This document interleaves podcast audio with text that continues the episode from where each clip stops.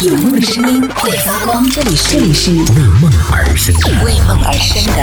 态度电台。态度电台。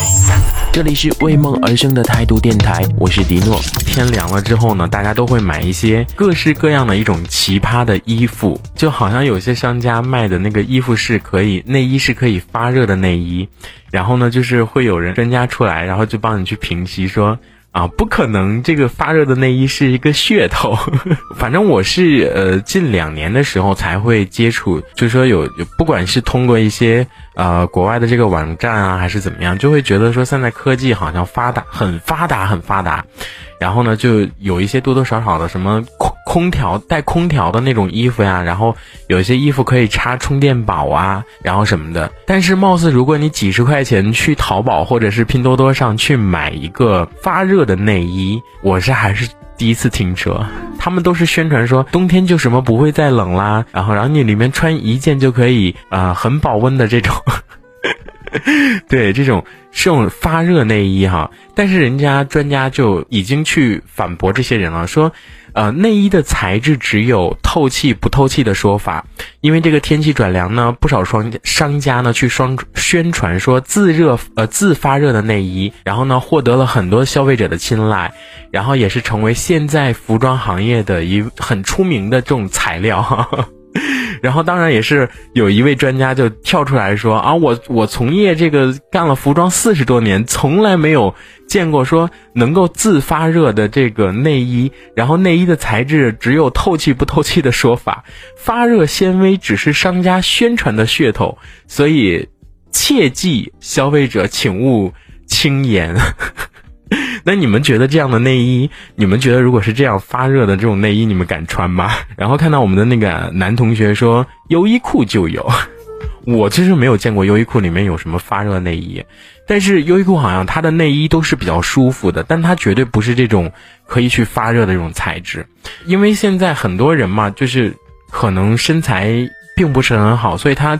追求更多的这种美之后呢，他就会买一些啊，比如说这种。能够发热的弹内裤啊啊内衣啊，就会觉得说，我冬天要是穿上这样的衣服，可能就是里面会穿的更更少一些，然后身材可能会显得更加的完美一些。但是我觉得，如果说你穿这个所谓的自发热的内衣，是不是？呃，会担心，如果这个内衣你出汗的时候，会不会温度持续升高，会烫到自己？然后看到韩熙会说有呃某库有啊，所以我觉得某库可能通过今天这个微博的热搜榜之后，明天你们再去看它所有的价签上都是红色的字体，可能就是四十九块钱两件这样。其实我从小其实可能接触这些东西并不是太多啊，你比如说小的时候，我不知道。就你们玩没玩过暴走鞋？应该很火的时候是在一零年和一一年的时候，就是很多很多孩子特别喜欢穿的暴走鞋。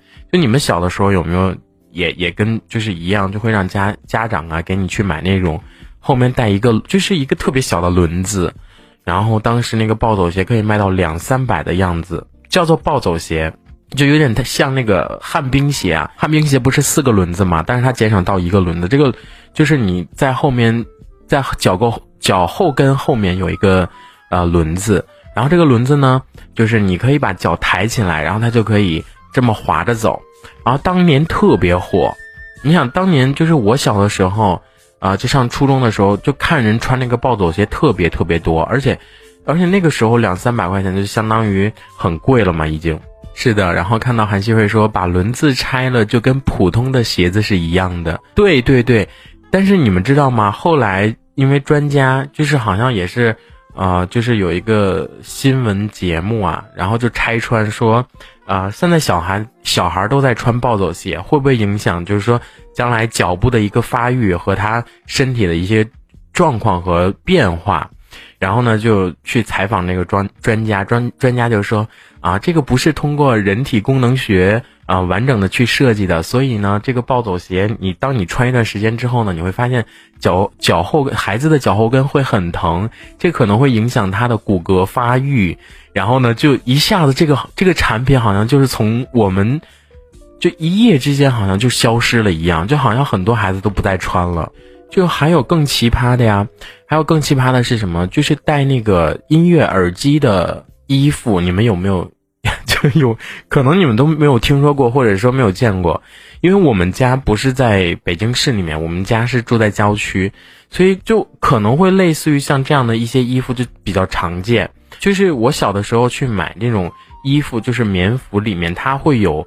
就自带的一根耳机，那个时候就觉得就很新鲜，就不知道说啊这个衣服还能戴耳机啊，然后哎怎么会是这样？可不可以洗啊什么的？就是好像人家卖衣服的同时又卖了你一根耳机，对，美特斯邦威不走寻常路嘛，这是打破了。我觉得在我的这种观念当中，就接每一次接触接触这个不同的事物啊，像这种特别奇葩的衣服，我觉得都是刷新了我的自我的一个认识。